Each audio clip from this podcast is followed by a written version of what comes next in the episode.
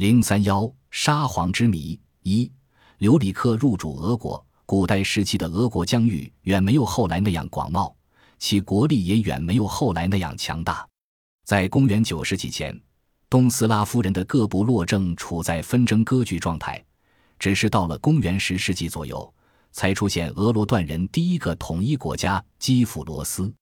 留里克即是罗斯国家的第一个王公。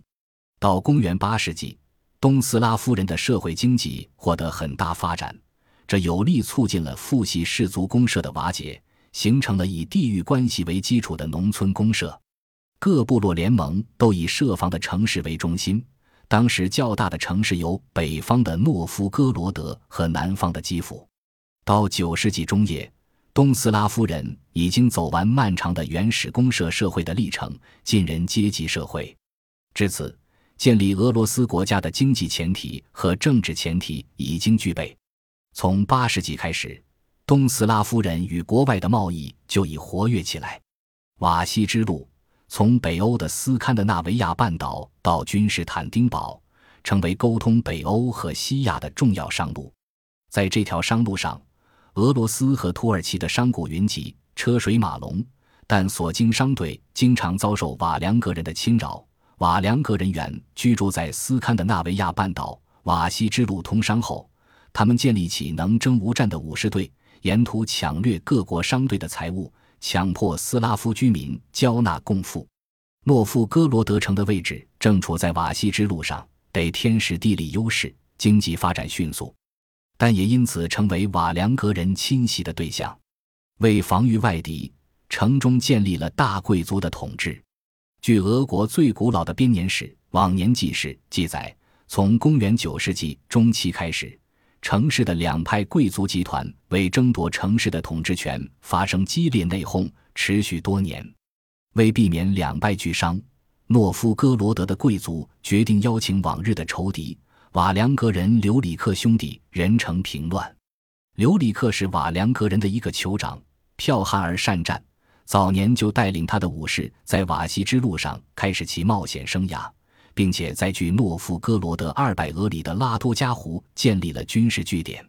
在接到邀请后，留里克兄弟在公元862年率大军兵临诺夫哥罗德城下，城内贵族开门迎接。入城后，留里克以武力很快稳定了局势。接着，留里克夺取了统治大权，白刃王宫，建立了第一个罗斯国，开始了俄国留里克王朝统治的历史。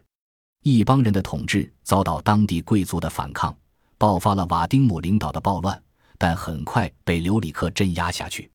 两年后，留里克的两个兄弟西涅乌斯和特鲁沃尔相继去世，留里克独掌大权。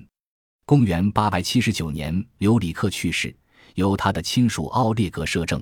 879至912年当政，奥列格继续率军南征，占领基辅，统一其他部落。登上基辅大公宝座，其后的罗斯国称作基辅罗斯国。奥列格将基辅称为俄罗斯诸城之母。马克思也指出，俄罗斯的首都留里克定于诺夫哥罗德，奥列格迁至基辅。留里克是一帮的瓦良格人、诺曼人。那么，他究竟以什么为由进入俄罗斯人的城市呢？是诺夫哥罗德贵族把他作为雇佣军，请人城内平乱呢？还是诺夫哥罗德贵族奉请他人城为主呢？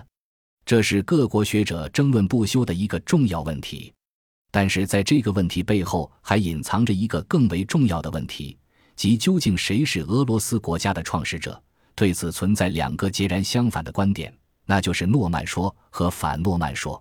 诺曼说强调诺曼人、瓦良格人是俄罗斯国家和历史的开创者。最先由18世纪侨居俄国的德国学者贝叶提出这一观点，在俄国和西方史学界非常流行。如19世纪俄国著名历史学家克留切夫斯基就认为，留里克是应诺夫哥罗德贵族之邀而人称为主的。美国历史学家兰格主编的《世界史编年手册》中也认为，斯堪的纳维亚酋长留里克于9世纪60年代在诺夫哥罗德建立统治。他被认为是俄罗斯大公王朝的奠基人。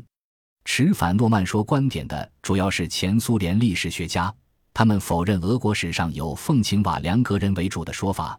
诺索夫主编的《苏联简史》认为，往年纪史的作者编排了一部传奇式的世戏，认为罗斯国家早在瓦良格人人进之前就在发展，而同他们毫无关系。认为应把伊戈尔（九百一十二至九百四十五年在位）作为俄罗斯国家的创始人。前苏联历史学家雷巴科夫则把十二世纪编年史中的传说英雄人物基伊公爵作为基辅罗斯的首任大公，从而把基辅建国的历史提前了三百年，这样自然就早于八百六十二年留里克建立诺福哥罗德罗斯国的时间，以此反对诺曼说。民族的起源、古代国家的诞生，距今都极久远，为历史研究增加了许多困难。使许多重要的问题难以得到彻底的解决。罗斯国家的建立在世界史中拥有重要的地位，因此国际史学界围绕谁是罗斯国的开国之主问题进行长期激烈的争论是不足为奇的。但是历史问题的研究还应采取历史主义的方法，即既要反对政治偏见，也要避免强烈的民族情绪。瓦良格人对东斯拉夫人征服。在客观上推动了俄罗斯国家的建立和俄国社会的发展，但留里克能否作为罗斯国家的开国之主，还需进行细致和科学的研究。二，伊凡雷帝怒杀亲子，伊凡雷帝杀子为俄国著名画家列宾所创作。在灰暗压抑气氛笼罩下的画面上，伊凡雷帝惊恐地将儿子伊凡搂在胸前，他用一只苍老的。血管突出的手抱着奄奄一息的伊凡的身体，另一只手紧紧按住儿子流血的伤口，企图挽回儿子的生命。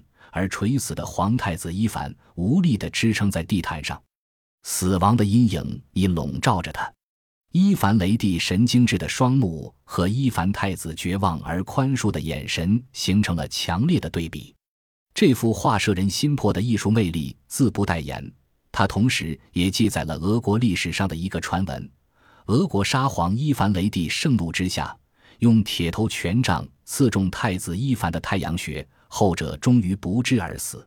但是在其他历史著作和传记中，对该事件的记载却与此大相径庭。